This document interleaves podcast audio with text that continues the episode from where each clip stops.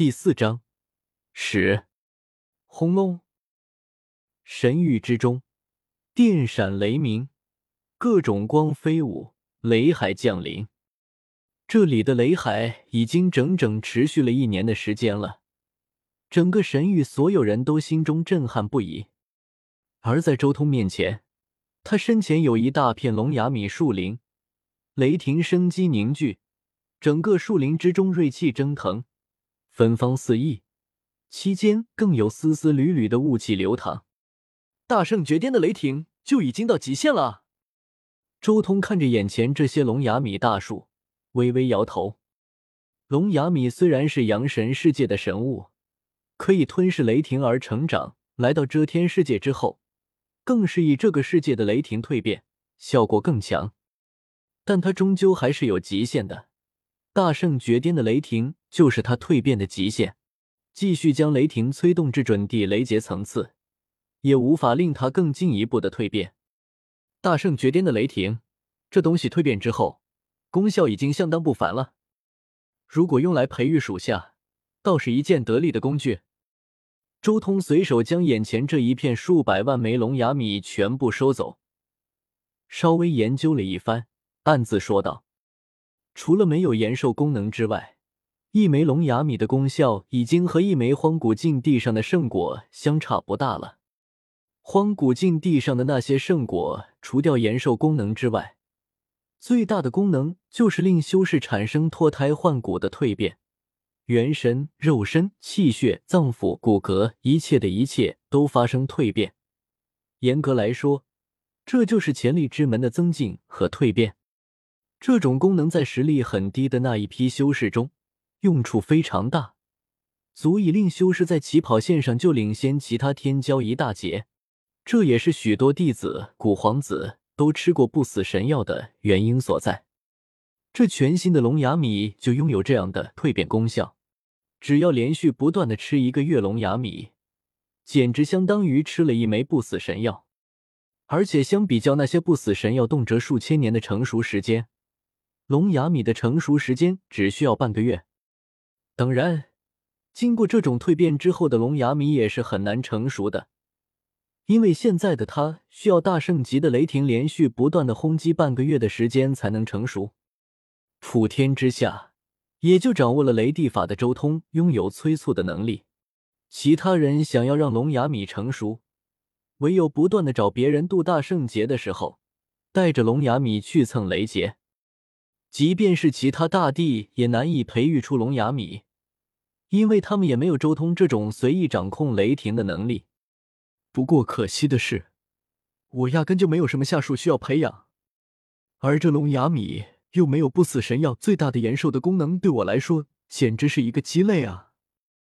周通也有些无语，交给霸体祖星那边吧。周通沉吟了一阵，随即看向了霸体祖星那边。随手一抛，大半的龙牙米直接化作一道流光，飞入了霸体祖星那边。周通转过头，再去看看道宫之中的其他宝物，那天路其实也差不多，相当于阳神版的雷结叶，效果也就和这种蜕变之后的龙牙米相当，也没有太多的特别之处。阳神世界的雷池倒是有几分玄妙，但可惜的是，这种雷池对遮天世界而言，没有什么用处。周通摇了摇头，雷地法修炼至极高的境界之后，也能炼制出雷池，且炼制出来的雷池和阳神世界的雷池是截然不同的，不论是外形还是原理都截然不同。其中最核心的不同就是，阳神世界的雷池是从天地自然之中偷取雷霆，化作真气。但雷帝的雷池却是直接强势接管天地自然之中的雷霆，以己心代天心，以己意代天意，最后成为天劫主宰。至于那雷劫叶，遮天世界唯有修炼雷帝法至准仙王的层次之后，才有资格炼制出雷劫业这样的东西。以阳神世界的雷池，是提炼不出遮天世界的雷劫业的。说起来，这些宝物之中。真正对我有用的，只有这些起源种子以及光之沙。周通的头顶冲起一座九色大钟，钟口锐气澎湃，仙光滔天，玄黄流转，混沌如海。钟壁上无穷无尽的符和意象冲霄而起，将整个神域都化作了一片仙土。此钟早已化作仙气，神威无量。尤其是钟壁上那数十个片血迹，更是散发出赤红色的光芒，触目人心，令人战栗。不过这时候，周通将大量的起源种子和光之沙全部打入了霸钟之内。当悠扬的钟声刹那间响彻天地，整个神域无数人失神，沉浸在这一道钟声之中，甚至隐约间。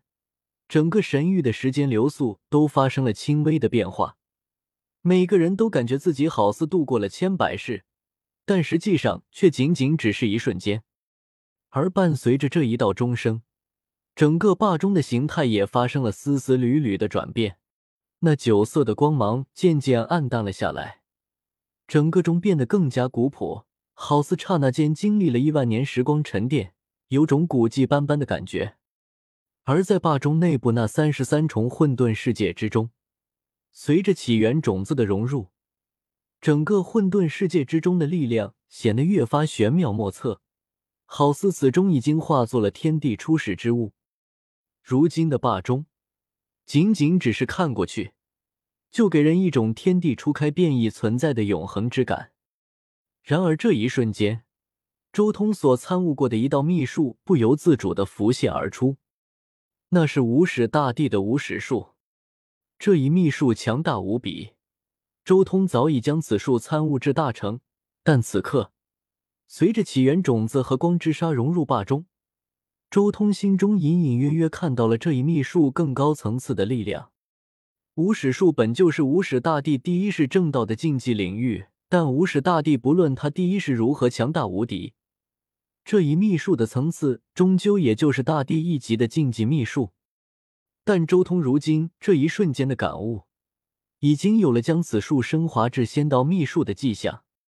起源种子、光之沙，连我这种人，将这两种东西融入霸中之后，都隐约能将无始术升华成仙级的秘术。这两种东西要是给无始大帝拿到了，恐怕他都能立地成仙了。周通心中暗道。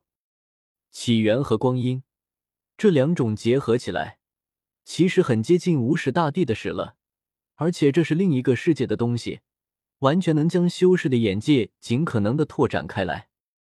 不过可惜，阳神世界没有什么代表着终结的东西。周通最后摇了摇头。